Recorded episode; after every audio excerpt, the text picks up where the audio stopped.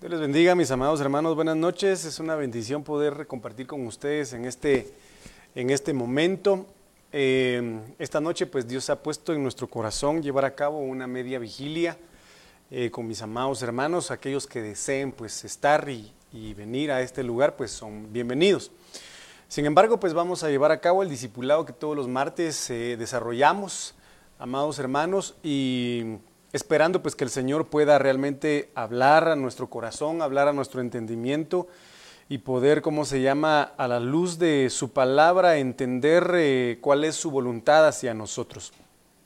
Así que vamos a orar en el nombre de Jesús para que el Señor pueda instruirnos, para que el Señor pueda hablarnos en el nombre de Jesús. Padre, gracias te damos esta noche por tu misericordia y por tu fidelidad porque nos has guardado, Señor, en nuestra entrada, en nuestra salida, Señor, en nuestro despertar, en nuestro descansar.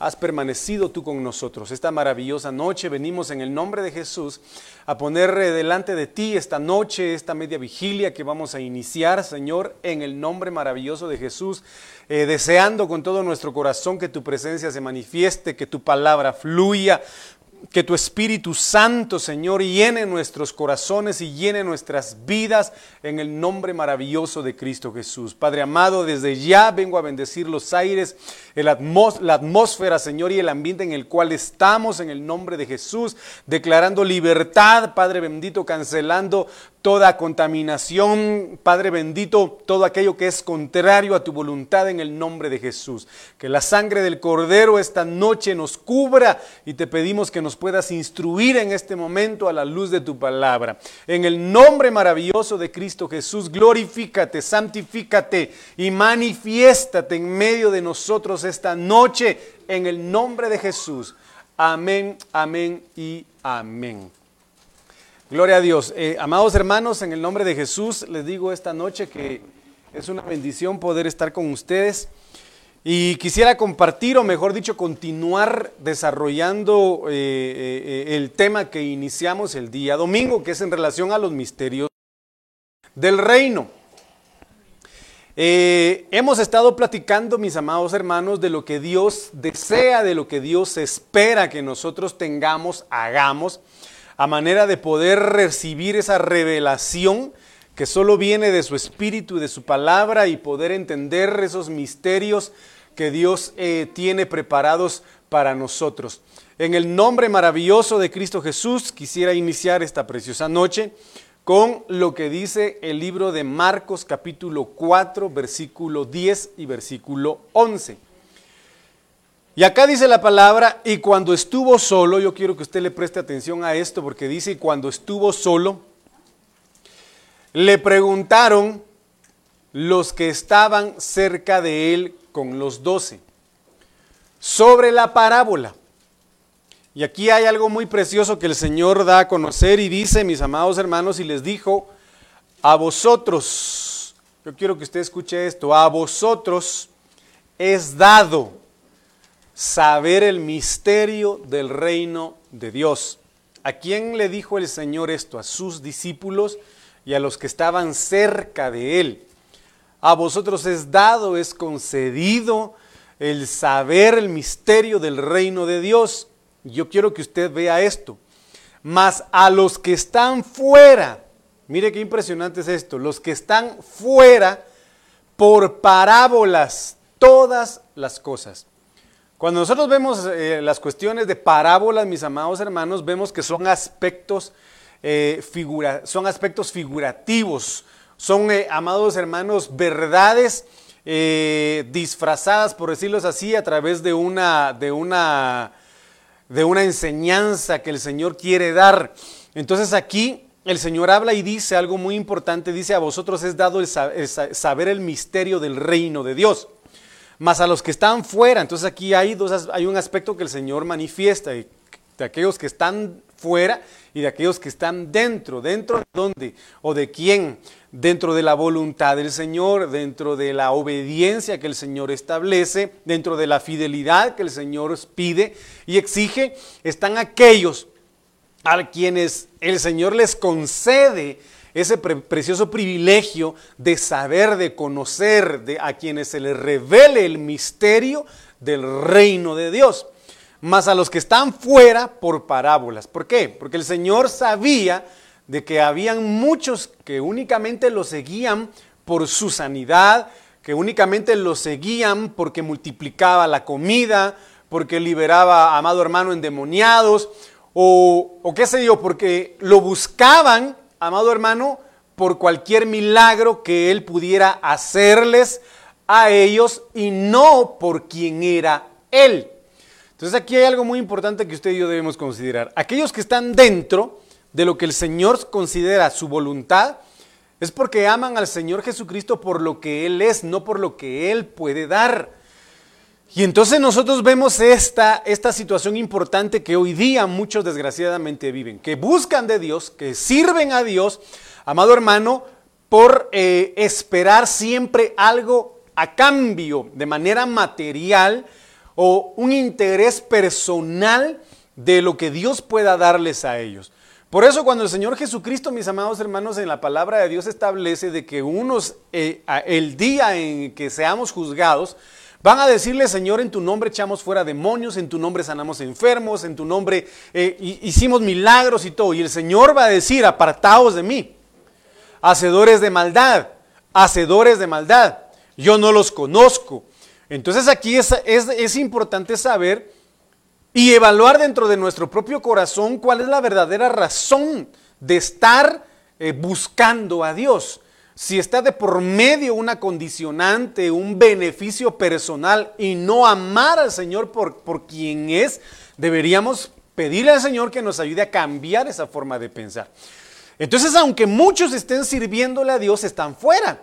Aunque muchos estén, amado hermano, hablando lenguas, aunque muchos estén siendo usados incluso por Dios para liberar endemoniados, como lo acabamos de ver, eh, mencionar o sanar enfermos, mi amado hermano, lo hacen con la finalidad de buscar su propio beneficio en el sentido de figurar ellos, de verse ellos y no que la persona de Cristo sea conocida, el nombre del Señor Jesucristo sea enaltecido o engrandecido y glorificado, sino de que ellos en su vanidad quieren protagonizar, quieren, amado hermano, ganar adeptos para ser idolatrados, para ser alabados y robarle la gloria al Señor.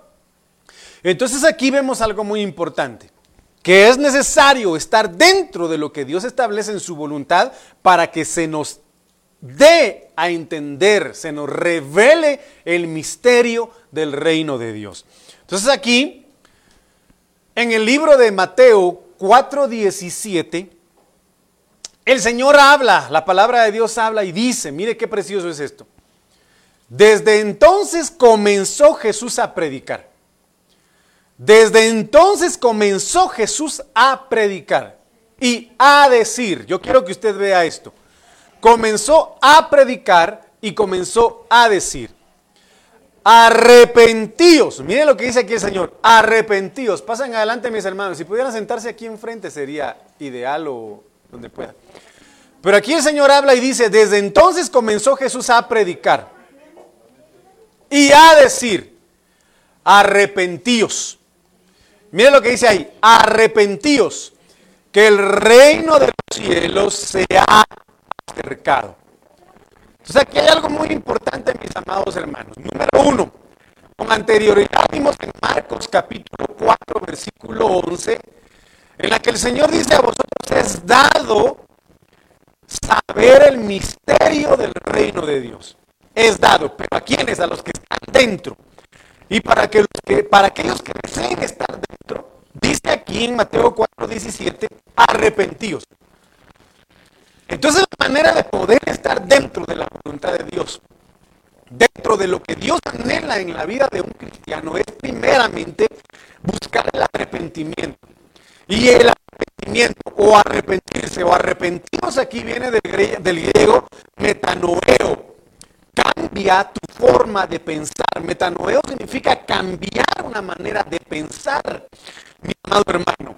Entonces aquí aquel que, desee que el misterio del reino de Dios, sus misterios, sean revelados a su vida, tiene que existir un arrepentimiento genuino. ¿De, qué arrepentimiento el Señor quiere que nosotros, amado hermano, eh, eh, procedamos? Bueno, primeramente del pecado, Pecado, amado hermano, es una palabra que abarca muchas acciones, delitos o faltas que están en contra de la voluntad de Dios, que nos hacen errar, amado hermano, en el blanco al cual el Señor nos ha llamado, que es la salvación y la vida eterna. Entonces, en este caso, el arrepentimiento puede llegar a darse incluso desde una persona que asesinó a otra, como, como, como Pablo, Saulo, antes de ser llamado Pablo, él ordenó matar a muchos cristianos. El ladrón en la cruz, amado hermano, obviamente dicen que, dice la Biblia que eran, ladrones, eran delincuentes. Pero supongamos que trasladándolo a nuestros tiempos, y no creo que haya cambiado eso, hay muchos que llegan a robar, pero para robar tuvieron que haber matado a alguien, tal vez. Supongamos hipotéticamente de que el ladrón en la cruz también asesinó robó, ultrajó, eh, qué sé yo, puede llegar a arrepentirse y estar dentro de la voluntad de Dios porque el Señor Jesucristo se lo dijo, hoy estarás conmigo en el paraíso. Alcanzó la salvación.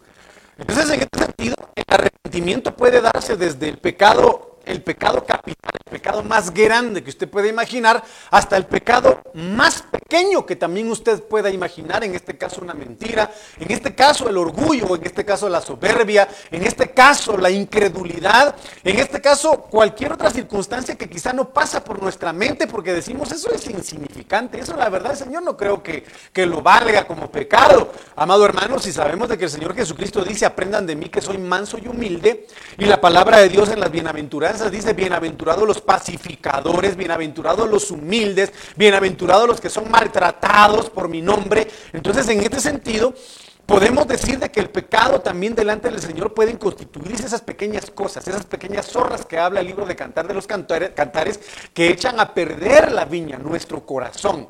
Entonces, aquí hay una situación bastante importante. ¿Realmente nos hemos arrepentido o no? Y es una situación bastante especial. Porque ciertamente somos seres humanos, ciertamente cometemos errores. Pero amado hermano, tenemos que pedirle, clamarle y suplicarle al Señor que nos dé dominio propio para no caer una y otra vez día a día en lo mismo, porque a veces caer en lo mismo, en la rutina de lo mismo, llega a, amado hermano, a endurecer el corazón del hombre, a, a cauterizar el corazón del hombre. Y cuando ya se acostumbra a eso, ya no siente arrepentimiento, ni remordimiento, ni cargo de conciencia por lo malo que ha hecho, sino que ya le da lo mismo. Por lo tanto, cada día debemos nosotros buscar el arrepentimiento. Entonces, mire, pues, aquí dice el Señor Jesucristo, arrepentíos, que el reino de los cielos se ha acercado. Entonces viene el Señor y acerca, tabernaculizó, amado hermano, a través de su Hijo amado Jesucristo, hizo una extensión de su reino aquí en la tierra, Él ya hizo acción del misterio encubierto desde tiempos eternos. Entonces este misterio encubierto desde tiempos eternos puede conocerse única y exclusivamente a través de la revelación que da el Espíritu Santo. Y el Espíritu Santo puede revelar este misterio a aquel que se ha arrepentido, aquel que ha decidido cambiar su mentalidad, dejar la vana manera de vivir del mundo y buscar agradar a Dios, que son los temas que hoy vamos a platicar o que las hermanas que fueron designadas para dar la enseñanza van a comentar. Entonces aquí hay algo muy importante. Mire lo que dice la Biblia textual actualizada 2003.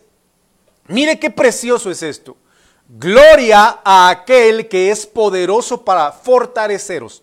En mi buena nueva y en la doctrina de Jesucristo que yo predico. Pero oiga lo que continúa diciendo. Según la revelación del misterio de la redención. ¿Cuál es este misterio que ha estado encubierto desde tiempos eternos? El misterio de la redención. Misterio de la liberación el misterio de la libertad en Cristo, la salvación. Mire lo que continúa diciendo. Misterio que después de haber permanecido oculto en todos los siglos pasados. ¿Cuántos años tiene un siglo? ¿Mm? ¿Cuántos años tiene un siglo? 100, mire, 100 pues, años. ¿Cuántos años, hermano? Pero entonces aquí ya logramos ver que uno de los misterios del reino es el misterio de la redención. Es un misterio que usted y yo hasta hoy no logramos comprender ni tampoco dimensionar. ¿Por qué le digo esto? Porque, sujétenme ahí por favor al, al hijo del pastor. No somos la única creación, hermanos.